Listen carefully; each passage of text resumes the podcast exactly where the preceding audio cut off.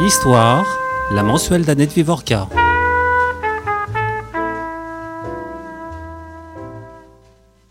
Tout à coup, je me suis dit que ce serait cette cour, ces quatre bâtiments. C'était inexplicable, mais après des années d'errance, j'étais prête, ce jour d'octobre, à choisir un lieu comme on désigne une terre promise. Nous nous sommes souris avec le concierge, je suis reparti vers l'avenue Claude Velfaux. De retour chez moi, j'ai vérifié les noms associés à cette adresse sur la carte au point rouge. Il y avait les noms de neuf enfants. Je repensais à cette rue sans rien de remarquable, à cet immeuble sans rien de remarquable non plus. 209, rue Saint-Maur, Paris, 10e, j'avais trouvé mon Amérique. Cette Amérique, c'est celle de Ruth Zilberman, et euh, ces lignes sont tirées de son livre 209 rue Saint-Maur, Paris 10e, le sous-titre Autobiographie d'un immeuble. Les auditeurs ont peut-être déjà lu ce livre puisqu'il est paru en, janvier, mais euh, la grève plus le Covid ont fait que euh, j'ai l'immense plaisir de recevoir Ruth pour la première émission post-Covid en présentiel. Mais ils ont certainement aussi vu le documentaire 209 rue Saint-Maur, S'ils ne l'ont pas vu, ils peuvent de nouveau le regarder sur... Sur, euh, en replay sur Arte ou sur la chaîne YouTube d'Arte, Les enfants du 209 rue Saint-Maur. Alors cet immeuble, quelques mots sur cette terre promise qu'a été cet immeuble. Alors, euh, vous voulez que je le décrive peut-être Oui, oui, oui. Écoutez, c'est un immeuble, mon Dieu, mais vous le remarqueriez absolument pas en passant. C'est-à-dire, c'est donc tout au bout de la rue Saint-Maur, dans la partie, alors, euh, pour les Parisiens euh, comme ça, très, qui, qui, se connaissent très bien, c'est pas la partie 11e de la rue Saint-Maur, c'est la partie 10e, à ne pas confondre. Plus vers l'hôpital Saint-Louis. Exactement, donc c'est presque au bout vers, euh, vers l'avenue Claude Velfaux. Et donc, c'est un grand immeuble. Puisque c'est quand on y entre, il y a une cour, il y a quatre façades, enfin il y a quatre, il y a quatre escaliers quoi, hein, le A, le B, le C, le D. Il y a quatre bâtiments.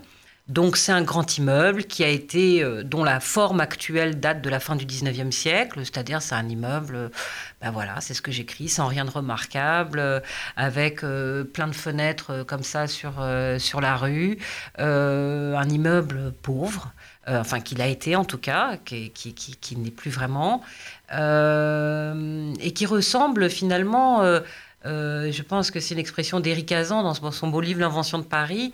C'est comme ça une sorte de trace euh, à peine visible du tissu organique parisien. C'est-à-dire, ce sont le genre d'immeuble devant lequel on passe, qui n'a rien d'exceptionnel, qui n'a pas de plaque, qui n'attire pas l'œil. Et puis voilà. C'est vrai parce que comme beaucoup, euh, je suis allé voir cet immeuble. effectivement, c'est un immeuble du Paris populaire, pas très pauvre euh, misérable parce qu'il aurait été démoli, mais enfin quand même du Paris populaire. Alors dans le petit texte que j'ai lu, euh, vous faites état euh, de neuf noms d'une carte au point rouge. Sur cette carte, les noms de neuf enfants. Oui, alors la, carte au point rouge dont il s'agit, et c'est évidemment quand même quelque chose de très important, comme, à la fois comme point de départ euh, du film et du livre. C'est une carte qui a été faite euh, en collaboration euh, entre Serge Klarsfeld et le travail, bon, qui est un petit peu le travail séminal hein, duquel je m'inspire notamment, et le géographe lyonnais Jean-Luc Pinol. Et donc c'est une carte interactive que vous pouvez consulter sur Internet et donc qui, qui, indique, selon, selon que vous déplacez, selon que vous entrez une adresse, eh bien, euh, les enfants qui ont été déportés euh, à cette adresse, et ce, surtout Paris. Et donc, évidemment, ça permet de voir aussi comment un petit peu la topographie, par exemple, des arrestations, des déportations d'enfants, d'avoir une connaissance un petit peu de géographie historique euh, du Paris, du Paris de la déportation. Et je dois dire d'ailleurs que Jean-Luc Pinol a, publié récemment un, très beau, un très bel ouvrage, je dois dire, qu'il a eu la gentillesse de me faire parvenir, avec euh, justement toutes ces cartes. Alors ça ne, ça ne concerne pas que Paris, mais ça indique assez finalement aussi la manière de penser euh, toute cette période, la période de l'occupation et, la, question de la déportation et des arrestations à Paris, évidemment comme empreinte inscrite dans un espace. Et ça, c'est quelque chose qui était évidemment très important pour moi. Alors finalement, on pourrait dire qu'il y a une sorte de tension, de va-et-vient entre les lieux et les noms les noms de ceux qui ont habité euh, dans les lieux et, euh, en ce qui vous concerne, euh, à la fois un travail d'observation. Vous êtes très très souvent dans la cour de cet immeuble. Vous vous liez d'amitié avec le concierge actuel qui est là depuis quelques dizaines d'années. Et les noms, vous partez des neuf premiers noms, et puis ensuite vous allez chercher les noms bien au-delà, ou plutôt bien en deçà, de la période de la Seconde Guerre mondiale. Parce que, et je pense que c'est une des différences, bon, il y a beaucoup de différences hein, entre votre documentaire et, ce livre. Ce livre, c'est vraiment une autobiographie d'un immeuble, c'est-à-dire, euh, depuis que cet immeuble existe, finalement, depuis qu'il a été construit, euh, jusqu'à euh, aujourd'hui. Alors, Comment avez-vous procédé les lieux? Qu'est-ce que vous cherchiez en étant tout le temps fourré au 209 rue Saint-Maur? Alors d'abord, j'étais tout le temps fourré au 209 rue Saint-Maur parce que j'y tournais quand même, mine de rien. Donc euh, il fallait un minimum euh, y être pour euh, pouvoir filmer. Et c'est vrai que dès, déjà au moment du, film, le film s'est un petit peu transformé finalement au cours, au cours du montage. mais c'est vrai que je tournais beaucoup. Je tournais beaucoup dans les appartements, je tournais beaucoup les gens qui y habitaient. Euh, précisément pour essayer de construire ce que j'appelle euh, ces, couloirs du temps entre euh, l'histoire de la guerre que, j'évoquais et puis toute la vie contemporaine, puisque, et finalement, c'est un petit peu la question que je me posais et qui excède, évidemment, qui prend tout son sens avec, pendant, pendant, pendant la guerre, mais qui excède finalement les bornes chronologiques de la guerre, c'est vraiment la question de comment on construit un espace pour soi, comment un espace pour soi qui est en même temps évidemment dans un immeuble un espace collectif et pas simplement euh, d'ailleurs avec l'horizon de l'immeuble, c'est aussi l'horizon de la rue, c'est aussi l'horizon de l'arrondissement. Donc comment est-ce qu'on construit finalement cette articulation entre l'intime, ce qu'on espère être l'intime, avec euh, tout ce que ça a à la fois euh, d'oublier, euh, d'éternel. C'est tout simplement faire grandir des enfants, faire à manger, se marier, épouser, être en dépression, regarder un coin de ciel. Se suicider, se suicider, assassiner, etc. Et donc comment, comment finalement articuler un espace intime avec un espace social et historique? Et comment l'intimité, elle vient être troublée, elle vient, elle vient même être décimée. Euh, si on parle de certaines époques historiques, que ce soit la commune, que ce soit de façon encore plus radicale, évidemment, euh, la période de la guerre. Comment est-ce que cette intimité-là vient, comment est-ce que l'histoire, euh, le social, vient faire effraction finalement dans ce domaine qu'on pense être le domaine de l'intime? Et vous savez, je veux juste faire une toute petite incise, mais c'est vrai que ça, c'est des questions qui m'obsèdent à beaucoup d'égards et que j'ai été frappée, puisque nous sommes donc la première émission post-confinement. J'ai évidemment été très frappée par euh, quand on a vécu là, euh, enfermé finalement chez nous, comme nous l'avons été pendant, pendant près de deux mois, à quel point cette frontière entre l'intérieur, l'extérieur, elle est importante, elle est ténue. Comment on se tenait finalement au balcon euh, tous les soirs à 20h en regardant les voisins. Et j'imagine que beaucoup d'auditeurs ont, comme moi, euh, fait des scénarios sur les gens qu'ils voyaient euh, dans les fenêtres en face. C'est-à-dire, finalement, tout ce qui fait... Et ça, c'est aussi, évidemment, vous imaginez bien que le film, il est placé aussi sous les, sous les augures euh, de, Georges Perec, c'est-à-dire tout ce que tout Perec appelle l'infra-quotidien, tout ce que tout Perec euh, essaie de traquer et moi à sa suite sur euh, ce qui constitue à la fois notre espace matériel et notre espace psychique. Et dans l'espace psychique, il y a évidemment notre vie quotidienne, et puis la mémoire, et puis les rêves, et beaucoup de choses. Donc voilà, c'est tout ça, c'est tous ces lieux-là que je voulais explorer au 209 rue Saint-Maur. Alors on a quand même le, sentiment que euh, les strates successives de population, vous allez expliquer aux auditeurs comment vous avez retrouvé ceux qui habitaient euh, rue Saint-Maur. On a quand même l'impression que les strates sont finalement relativement hermétiques les unes aux autres. Euh, c'est-à-dire que ce que vous dessinez comme cette histoire de, l'immeuble, on n'est pas certain que ceux qui y habitent aujourd'hui portent l'empreinte des premiers habitants ou des habitants de, la période de l'occupation. Alors c'est sûr que les, générations se succèdent et que, puisque donc comme vous le disiez, en fait j'entame euh, le livre au moment de la construction de l'immeuble. Quand euh, cet immeuble est-il construit Eh bien, dans les années 1850, mais pas dans sa forme actuelle. C'est-à-dire qu'il faut imaginer dans les années 1850, enfin dans les années 1840-1850, ce bout euh, du 10e arrondissement. On est presque à la campagne, c'est vraiment le début Là, là en l'occurrence, c'est même, ce sont même les jardins euh, mmh. de l'hôpital Saint-Louis.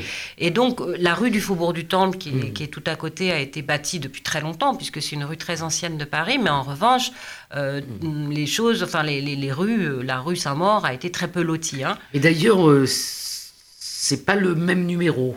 Voilà, alors non, les numéros changent. les numéros changent aussi. les numéros changent. 185, 187, et puis ensuite ça devient le 209 à la, fin, à la fin du 19e siècle. Donc au départ, c'est une sorte de petite, pas folie si vous voulez, mais euh, c'est une sorte de petit immeuble à un étage, avec une cour en effet, et puis un grand, un grand verger, un grand un grand verger derrière, qui est construit par un charcutier de la rue du Faubourg du Temple.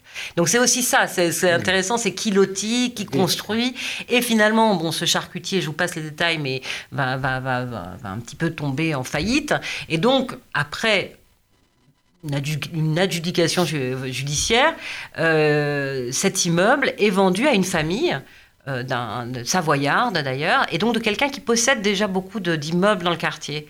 Et cette famille, qui s'appelle la famille Agnelet, et puis ensuite l'a offert, mais va avoir, va posséder l'immeuble de 1850 jusqu'à 2000. Mmh. Donc déjà, en effet, vous avez raison de dire que les strates euh, sont fermées les unes aux autres et que peut-être il n'y a plus de traces en Mais il y a quand même une continuité. Mais il y a déjà cette continuité folle, qui ne serait-ce que la continuité de cette famille de propriétaires. Et, ça, c'est quand même assez fascinant. Et alors, c'est vrai qu'ensuite, euh, voilà, ce que j'essaie de faire, c'est de Évidemment, pas de façon exhaustive parce que c'est pas une monographie historique que j'essaie de faire, mais c'est en tout cas de saisir le 209 rue Saint-Maur, d'abord dans ses différentes mmh. incarnations, puisque c'est à la fin du 19e siècle que finalement l'immeuble va être construit sur six étages et va devenir ce qu'il est, ce qu'il a été pendant longtemps un immeuble, de rapport, d'ouvriers, d'artisans, avec des ateliers, avec euh, typique du 10e arrondissement, et aussi voilà les moments où finalement cet immeuble va être aussi ouvert sur, euh, sur l'histoire. Alors il y, a, il y a 1848, il n'était pas encore construit, mais, il y a évidemment la commune qui a été euh, en grande hmm. partie, enfin, mais euh, qui s'est beaucoup tenue dans le, dans le, quartier. Il y avait des barricades juste, juste en bas de, juste en bas de l'immeuble. Et puis ensuite essayer de, de penser ces, ces successions. Alors évidemment qu'il n'y a pas de lien entre un habitant contemporain d'aujourd'hui et puis les pauvres communards qui se cachaient déjà hmm. euh, au moment de la, de la semaine pas sanglante. Très, très loin euh, du Père Lachaise, du mur des Fédérés. Enfin, Exactement. Mais malgré tout, quand on est attentif, d'abord il y a des signes. Il y a des signes sur euh, des signes matériels. Il y a les signes tout simplement dans les caves, hmm. avec euh, toutes ces inscriptions. Et ensuite, ce qui était très curieux aussi, aujourd'hui, euh, c'est ce que j'essaie de raconter aussi, c'est que cet immeuble est devenu un immeuble plus à l'aise. C'est voilà ce qu'on appelle les quartiers beaux. La, la, boboisation du 10e arrondissement. Donc alors que c'était des pièces toutes petites, maintenant, les, évidemment, les, les, les, lots ont été raccordés. Mais alors, ce qui est très intéressant, et ça c'était même avant que j'y arrive, hmm. c'est que j'ai senti que certains des nouveaux propriétaires étaient très sensibles euh, chez eux aux traces de ces raccordements. Hmm. C'est-à-dire que vraiment, ils, avaient, ils savaient très bien où s'arrêtaient les lots, ils hmm. suivaient sur le parquet, sur le hmm. plancher, euh, ce qui, voilà, comment un, appartement avait été raccordé à un autre, où ils avaient réutilisé des portes anciennes à l'intérieur de leurs appartements. Donc, c'est tout ce bricolage. Euh, qui fait un lien, une continuité entre les générations et, absolument. Les, et les temps. Alors, tout de suite, vous remarquez les boîtes aux lettres. Mm. dans l'immeuble. Ça vous intéresse euh, immédiatement de voir qu'il y a, je sais plus, une trentaine de boîtes aux lettres avec des noms marqués? Pour la façade A, hein, parce qu'il y a beaucoup plus de, de, de, de, gens et, et, vous allez rechercher les noms. Donc vous partez de ces neuf noms euh, qui vous sont donnés par Internet. Et d'ailleurs, euh, on peut dire tout de suite que s'il n'y avait pas eu Internet, ah, bien sûr. Skype et d'autres moyens modernes, vous n'auriez pas pu. C'est un travail qui existe aussi dans l'époque d'aujourd'hui, bien sûr, euh, où on peut euh, utiliser oui, effectivement Internet et rentrer en communication avec euh, des gens dans le monde entier. C'est ça qui est assez fascinant d'ailleurs, parce que ça s'inscrit un petit peu, vous voyez, dans malgré tout, évidemment. C'est aussi une forme de continu, enfin. Dans, dans, dans, même dans l'exemple de Mendelssohn, disparu, ou de Jablonka, etc. Et, et c'est vrai que je pense que tous ces ouvrages, alors peut-être celui d'Ivan Jablonka un peu moins, mais en tout cas, c'est sûr, les disparus de Mendelssohn et le mien, c'est des ouvrages qui n'auraient pas pu être écrits. Celui de, celui de Jablonka aussi. Oui, hein, il raconte comment il retrouve euh, euh, des, gens éloignés de sa famille, euh, effectivement, par mail, par Internet, par... Non, non, je crois que c'est une autre façon de faire, de faire l'histoire, tout en utilisant d'ailleurs, parce que vous avez quand même un cerveau qui est pré-Internet, des, des, des, outils plus euh, classiques comme l'archive. Donc les noms, vous avez retrouvés comment en dehors des neuf Alors, ce que je dois dire, c'est que évidemment, euh, le, le travail que j'ai fait était à la fois très inspiré et très aidé euh, notamment par, euh, par euh, une historienne qui, s'appelle, que vous connaissez, Annette, qui s'appelle Claire Zalk. Mais les auditeurs aussi, parce que je l'ai reçue ah bah à cette même radio. Si les auditeurs la connaissent, voilà, tout va bien. Pour son ouvrage sur les dénaturalisés de Vichy. Voilà, alors si les auditeurs la connaissent, ils savent que c'est vraiment une historienne exceptionnelle et qui a mm. beaucoup travaillé sur ce qu'on appelle la micro-histoire de la Shoah. Et donc, Claire notamment, parce que c'est évidemment pas tout ce qu'elle a fait tout ce, tout ce à quoi c'est limité son aide. Mais en tout cas, elle m'a dit, je me dis, mais Claire, comment est-ce que je vais faire pour retrouver des gens? Elle m'a dit, mais il faut que tu ailles aux archives de Paris, tu regardes les recensements. Et c'est vrai que donc depuis 1926, hein, les recensements. Euh, sauf. Euh, sauf pendant les ceux qui sautent euh, pendant la, guerre. Donc, tous les 5 ans. 26, 31, enfin 1926, il faut donner les siècles maintenant. 1931, 1936 et 1946. Voilà. Donc ça, c'est comme ça que j'ai démarré sur euh, pour. Euh, c'est vraiment avec euh, ces recensements-là, et donc tout simplement pour voir bah, qui habitait là, quels étaient les foyers, puisque sont indiqués les foyers, les familles, les origines, enfin c'est-à-dire la nationalité, la, profession. La, profession, la date de naissance, hmm. etc. Donc j'ai fait aussi quelque chose de très mal contre lequel, euh, évidemment, Claire, euh, contre quoi Claire, c'est tout de suite, euh, elle a été très très mécontente que je fasse ça, mais je l'ai fait quand même, c'est que je me suis aussi euh, fiée au nom pour déterminer. Écoutez, je, on, va dire deux mots parce que Claire, j'étais à sa soutenance d'habilitation, je lui ai dit que sa notion d'antisémitisme onomastique était une notion qui n'avait pas de sens, parce que quand on recherchait des juifs, on ne pouvait faire que comme ça. Et dans la grande enquête qu'elle est en train de faire sur les juifs de Loubartov, comment fait-elle? Eh bien, elle fait comme vous, comme moi, c'est-à-dire qu'elle est obligée de sacrifier à ce qu'elle appelle l'antisémitisme onomastique, parce qu'il n'y a pas d'autre moyen et que ce n'est pas de l'antisémitisme. Il y a effectivement des noms, des prénoms, des lieux, euh, qui euh, sont les indices que quelqu'un est juif. Donc, sauf à dire que les juifs n'existent pas. En tout cas, je dois dire que dans cette liste de recensement, quand je voyais passer par exemple un Abraham Gogolinski né en Pologne, il y avait une suspicion. Il y avait quand même une forte suspicion. Voilà. Donc, et c'est comme ça que, à la fois, si vous voulez, d'une part, ça m'a permis évidemment de dresser une sorte mmh. de portrait à la fois sociologique, de, enfin de, comprendre un petit peu qui étaient les gens, et là je parle des juifs, mais évidemment des non-juifs, hein, c'est-à-dire un petit peu d'abord combien il y avait de juifs parmi les locataires, euh, et puis qui, que faisaient les gens, de voir qui habitait avec hmm. qui, et ensuite ça m'a aussi évidemment donné des noms pour lancer une autre enquête. Alors, inutile de dire que les recensements ne hein, sont pas les seules archives que j'ai consultées, mais ça serait un petit peu fastidieux de rentrer peut-être trop dans le détail. Mais en tout cas, j'ai fait un assez gros travail d'archives, que ce soit pour la période de la guerre ou de l'entre-deux-guerres, mais après, euh, ensuite, hein, évidemment, je, suis remontée en arrière, notamment les listes électorales. Euh, et puis, bon, les, les, matricules militaires, ça c'est pour... Euh, à, à plusieurs reprises, vous dites, quand on cherche, on trouve. Oui, ça, je Effectivement, quand on cherche, euh, on trouve. Alors, je voudrais juste que vous nous racontiez peut-être deux petites histoires avant qu'on passe à la période de la guerre? Votre documentaire était exclusivement sur la, période de, la guerre. Donc, on s'attardera après sur la question de la période de la guerre. Donc, il y a l'histoire d'une suicidée et il y a l'histoire d'un assassinat. Alors, la, suicidée. Alors, c'est un couple même qui se suicide, si on parle bien du même. qui se suicide, absolument. Oui, ça, c'est des coupures de journaux que j'ai retrouvées. Et en fait, ce qui est frappant, c'est à quel point. Alors là, c'est parce que ce que je voudrais dire aussi, c'est que, évidemment, quand je vous disais que ce n'est pas une monographie historique, c'est que d'abord, je prétends absolument pas à l'exhaustivité. Euh, je pense que d'ailleurs c'est une œuvre ouverte et que peut-être d'autres gens viendront la compléter. Une œuvre, une œuvre littéraire, c'est. Mais que c'est aussi essayer de voir qu'est-ce que peuvent différents, différents, différentes sources, différents, que ce soit évidemment les entretiens ou les articles de journaux ou, euh, ou euh, les sources d'archives, etc. Qu'est-ce que ça provoque en nous comme imaginaire mmh. Et c'est vrai que par exemple, ce, donc voilà, il y a un couple qui s'appelait le couple Dumont et donc dans plusieurs, on voit plusieurs euh, euh, coupures de journaux, euh, enfin il y a plusieurs articles de journaux qui racontent leur suicide.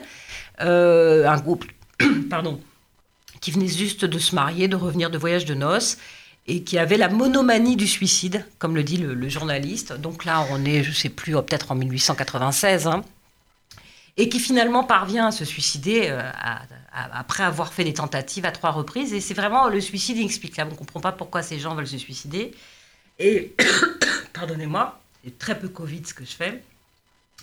Mais ce qui est, ce qui est très intéressant, c'est que l'attention là se porte moins finalement sur leur suicide en, eux-mêmes que d'abord ce que ça provoque dans l'imaginaire, d'imaginer ces gens. Je sais le lieu où ils ont été.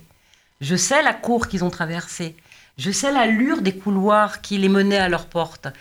Et c'est ça aussi qui est... C'est comment finalement de s'attarder sur la notion d'espace, tout à coup, ça vous donne un pouvoir d'imagination énorme. Et, l'autre chose euh, que je trouvais très belle, c'était que de prendre des détails dans ces articles de mmh. journaux, c'est-à-dire les voisins qui arrivent, qui enfoncent la porte, et tout à coup, c'est pas c'est pas simplement encore une fois des silhouettes comme ça très passées. Mmh. C'est-à-dire le fait de ramener le lieu, d'être chevillé euh, au lieu, c'est quelque chose qui vous permet de regarder l'autre fois d'une certaine manière.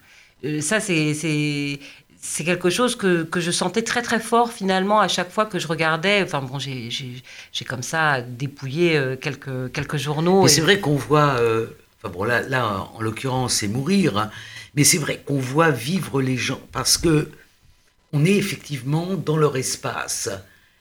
et il y a une, bon, une, puissance qui est celle en fait aussi de la littérature. Hein. C'est c'est pas simplement, euh, euh, disons, de, l'histoire, parce que finalement, le suicide de, cette femme, de ce couple. Alors peut-être que l'autre fait divers et, a une portée historique euh, différente. Ah, il est intéressant. Et alors celui-là, je n'ose pas dire que, que j'adore, parce que. Mais raconter ce fait divers qui est alors immédiatement après la, qui est immédiatement Grande Guerre, après, la, Grande Guerre, Guerre mondiale. Parce qu'il est très intéressant sur beaucoup de choses. Sur beaucoup de choses, parce que, alors, bon, pour aller vite, c'est un ancien poilu euh, qui est revenu très mutilé de la Grande Guerre et avec, euh, avec une mutilation de la gueule face. Cassée, hein, comme on gueule disait cassée, à l'époque. Exactement, qui est d'ailleurs soigné à l'hôpital Saint-Louis et qui vit avec euh, sa femme. Et dans les années 20, eh ben, ils font la connaissance d'un beau jeune homme. je ne sais pas comment est-ce qu'ils font leur connaissance. Toujours est-il que ce beau jeune homme devient l'amant de sa femme. Il vit à Vincennes. Et donc, moi, ils apparaissent, ils m'apparaissent, parce que ce qui se passe, c'est que Léon Gardeblé, en revenant un jour de soins à l'hôpital Saint-Louis, rentre chez lui, ne trouve pas sa femme. Il y avait déjà eu hein, des allers-retours entre l'amant et le mari, etc. Il va à Vincennes, à l'hôtel où habite euh, le plateau en question, c'est-à-dire euh, l'amant, et devant sa femme, qui y est, il le tue. Et ensuite, il va avoir un procès. Voilà, et c'est le procès qui est, ah bah très intéressant. Il va être acquitté. Il est acquitté. Bien sûr. Il est acquitté. C'est euh, d'abord euh, c'est euh, la femme traîtresse, enfin la femme qui a, qui a, trompé son homme. un poilu. Et puis ensuite, donc oui, c'est ça. C'est-à-dire que c'est le grand poilu, donc qui n'est pas en pleine possession de ses moyens, à qui on pardonne tout, etc. Et Et c'est ce qui est assez. Alors, l'histoire en elle-même est incroyable. Elle, elle, pourrait être très intéressante. Elle est très intéressante, je pense, pour réfléchir à beaucoup de choses, c'est-à-dire que ce soit ce qu'on appelle aujourd'hui le féminicide, euh, pour réfléchir euh, à l'ordre. Là, c'est pas un féminicide, puisque. Oui, non, en fait, non, non, euh, oui, c'est vrai, il tue l'amant. C'est vrai, hein. c'est vrai, il tue l'amant. C'est Enfin un bon, homicide. À la enfin, violence, un homicide, c'est vrai. ouais. En tout cas, euh, parce que non, parce qu'il y a eu aussi des féminicides au 209 rue Saint-Maur. Mais ce qui est ce qui a été très fort pour moi, par exemple, avec euh, ce, c'est que donc euh, Avec monsieur, Gar- monsieur avec Madame Monsieur Gardeblé. Léon Gardeblé, Ouais. qui était aussi un militant communiste, c'est que tout à coup, ce Gardeblé, j'ai commencé à le voir réapparaître dans des récits que me faisaient des anciens du 209 rue Saint-Maur. Mais ils ignoraient totalement, évidemment, le passé de ce Gardeblé. Et la femme est revenue vivre avec La monsieur femme est, revenue vivre avec euh, Monsieur Gardeblé. Ils, ils ont vécu tranquillement au 209 rue Saint-Maur jusque dans les années 60, ce qui explique que moi j'ai pu rencontrer des gens Il qui les ont connus. les- Et retrouvé dans les recensements. euh, Voilà. Et donc, euh, c'est, si vous voulez, c'était comme tout à coup, on, on a, on prend quelqu'un, voilà, dans un, une abstraction, un fait divers dans un, dans un, dans un, dans un journal. Et puis, comme je vous le disais, on le remet en scène dans un lieu. Et puis, tout à coup, eh bien, et dans, dans la, ça va être dans la mémoire de quelqu'un d'autre qu'on va rencontrer. Donc, euh, Et comme vous le dites aussi, il y a quand même un noyau de mystère bien sûr euh, qui, qui nous demeure. Bah. Alors, on va, on va passer un tout petit peu à la question de, enfin, la période de, de la guerre. Puisque vous partez quand même, une fois que vous avez trouvé votre Amérique avec l'immeuble, vous partez quand même de ce que vous avez, c'est-à-dire les neuf listes, euh, les, Les neuf noms. les neuf noms d'enfants, enfin d'enfants de moins de 16 ans, hein, en gros. D'enfants, on dirait aujourd'hui, d'ados. Et à partir de ces neuf noms, vous reconstituez toute euh, une vie, une survie ou euh, des tragédies de, de l'occupation dans cet immeuble.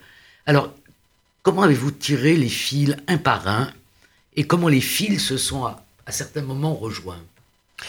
Alors, comme je vous le disais, j'ai commencé par, euh, par les recensements. Et ensuite, euh, un certain nombre d'autres archives euh, dont je vous épargnerai l'énumération. Mais ce qui était intéressant, évidemment, avec les recensements, c'est qu'il y avait des noms. Et tout simplement, après, les recensements, après l'étape d'archives, si j'ose dire, j'ai commencé à essayer de contacter les gens. vous, avez, vous avez, je suppose, googlisé les gens et regardé sur les annuaires, enfin sur les annuaires. Oui, il y en a que je retrouvais très simplement euh, sur qui étaient euh, dans l'annuaire. Ça a été le cas d'Albert Baume à Nevers. Euh, et puis d'autres euh, où vraiment, là pour le coup, la chance, le hasard euh, sont, sont venus à moi, euh, puisqu'il y a une des, une des femmes qui était, euh, dont les parents avaient caché toute une famille euh, au sixième étage, que j'ai retrouvée strictement par hasard, tout simplement parce que quelqu'un de ma production, tout à coup, a réagi sur le nom, alors que euh, ça faisait des, des, des semaines que je cherchais l'identité de cette femme, enfin pas son identité, mais à la joindre. Et tout à coup, quelqu'un de ma maison de production a dit, mais je prends un petit peu d'eau, elle habite dans le village de mes parents. Donc, je vous décrirai pas le nombre de coïncidences, le nombre de hasards qui m'ont permis de rencontrer. Mais ça, c'est ce que j'appellerais les hasards de chercheurs. C'est-à-dire, toute recherche est pleine de, de ce genre de, de hasard. Alors évidemment, là, c'était décuplé voilà. parce que c'était 300 Ouais. locataires. Ah ouais. Donc évidemment, plus vous avez, plus vous recherchez sur une masse, Ouais, plus, tout à coup vous avez l'impression voilà. que vous êtes environné de Ouais, mystère. J'en ouais. suis, j'en suis presque devenue, ma chère Annette, à me dire que je suis devenue mystique. hein. Non mais il m'est arrivé quand même un certain nombre de choses qui étaient, qui étaient assez incroyables. Mais en effet, vous avez raison, qui sont souvent décrites en fait, hein, justement dans des, dans des dans des livres de recherche. Et donc tout simplement à ce moment-là, j'ai- rencontré les gens que j'ai pu. Il y en a que j'ai contactés par Skype.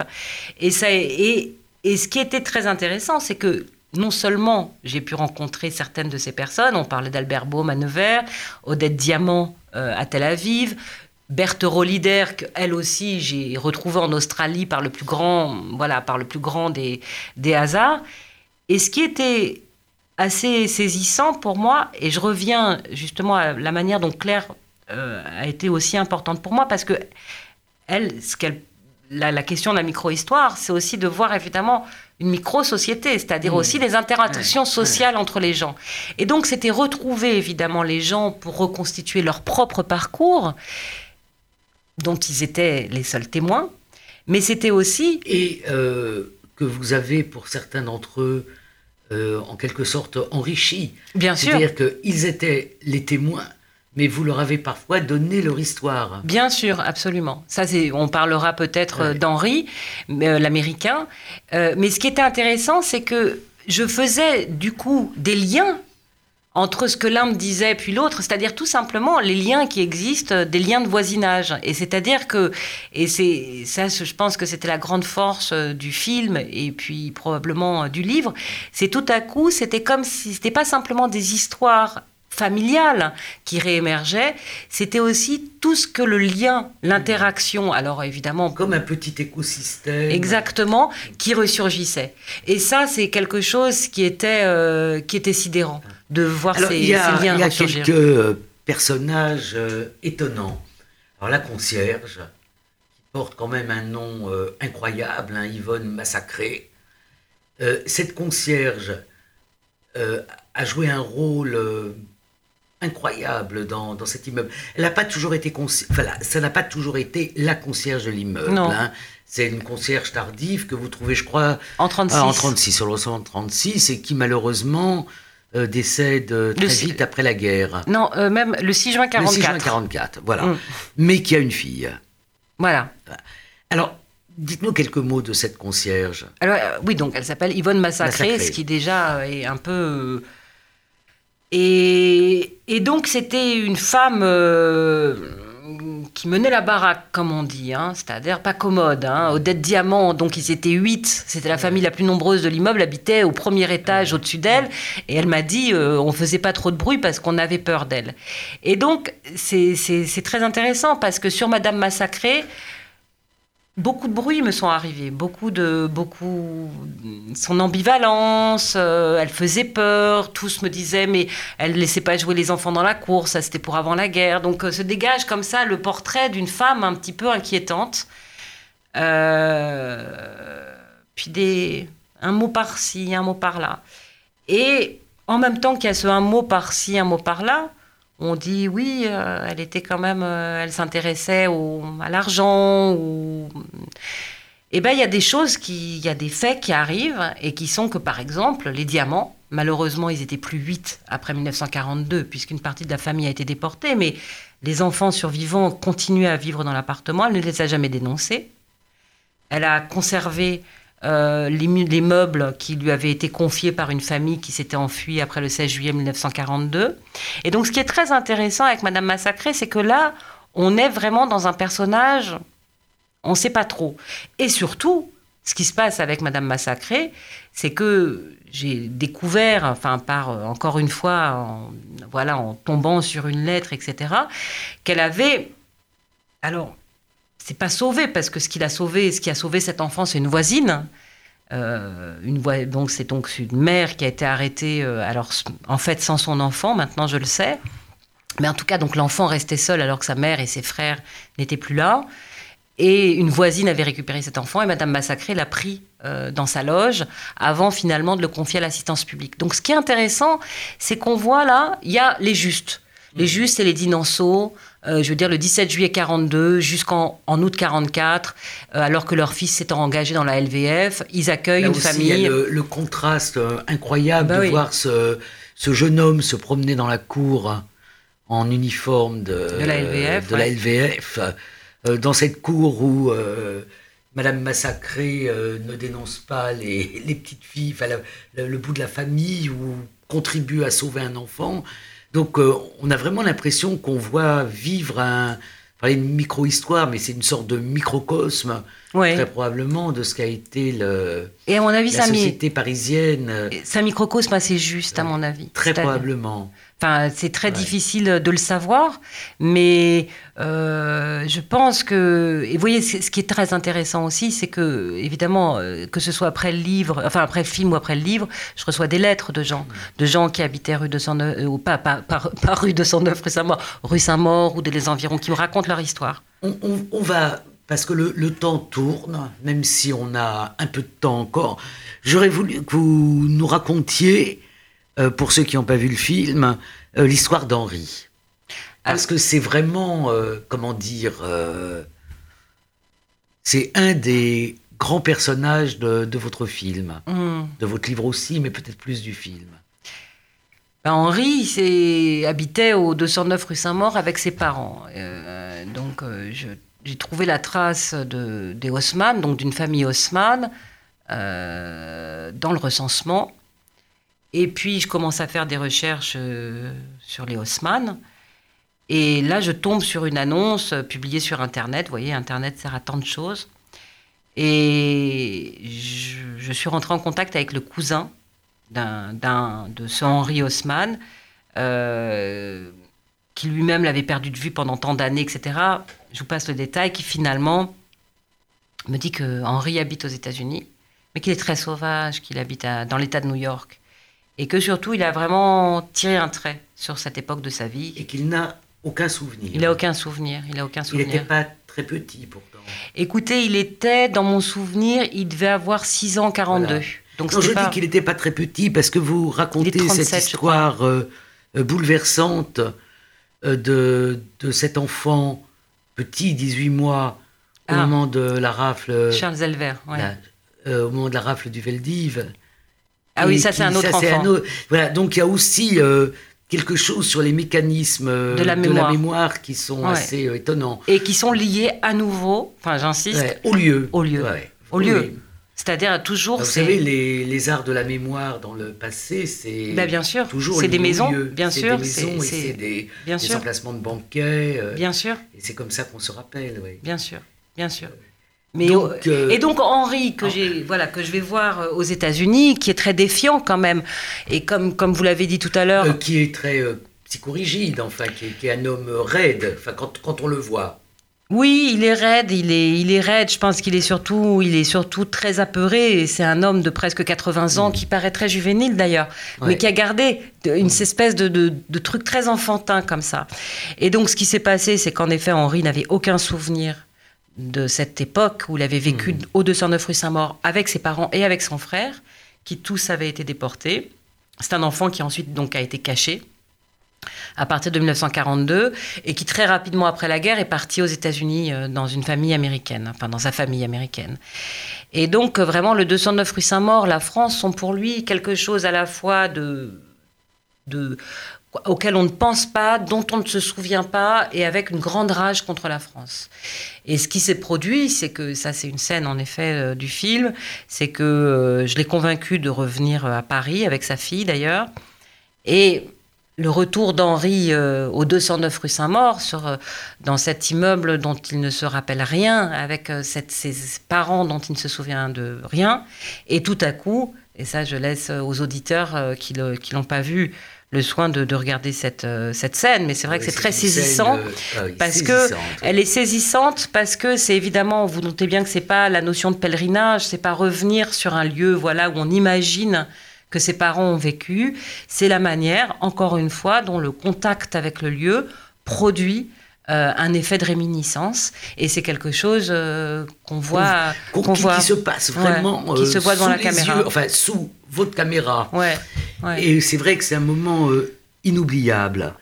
Alors là depuis que votre film date de 2017 2017 donc, euh, trois années maintenant depuis le film, euh, six mois un peu spéciaux depuis votre livre, mais euh, malgré tout, c'est un livre qui a, qui a cheminé.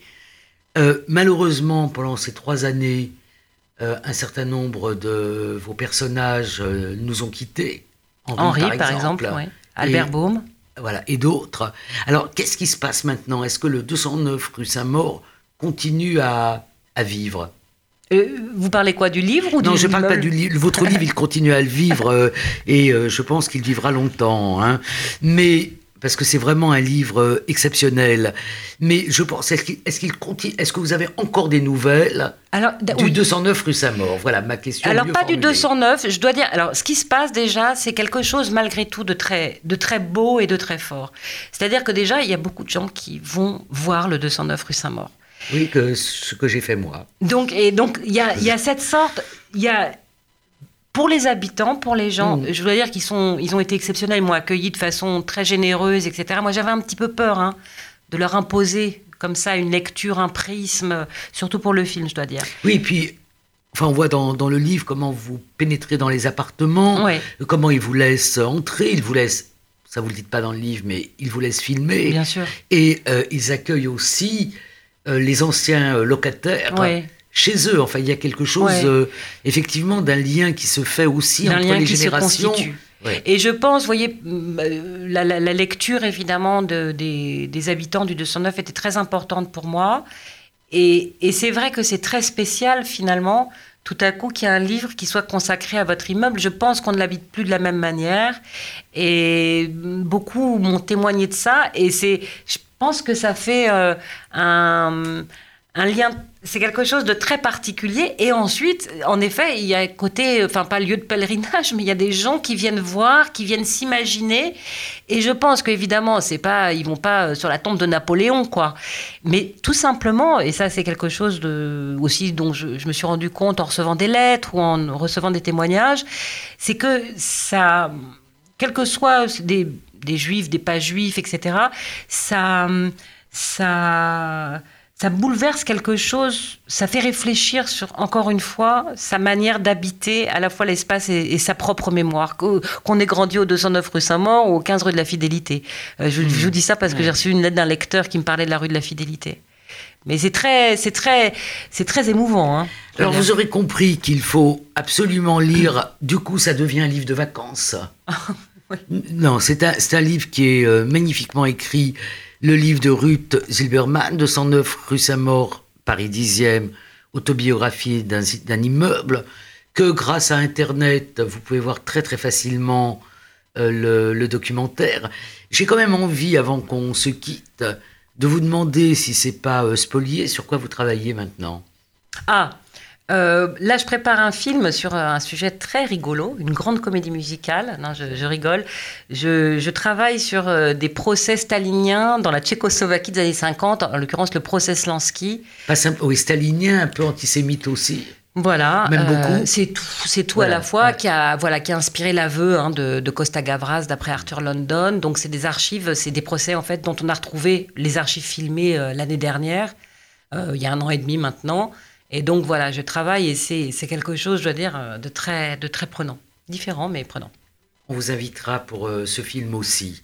Et euh, j'en profite pour dire qu'il faut se battre pour toutes les archives, parce que c'est ce qui nourrit la création, ce qui nourrit l'écriture de l'histoire, mais ce qui nourrit aussi la, la création. Et ben merci. Histoire, la mensuelle d'Annette Vivorca.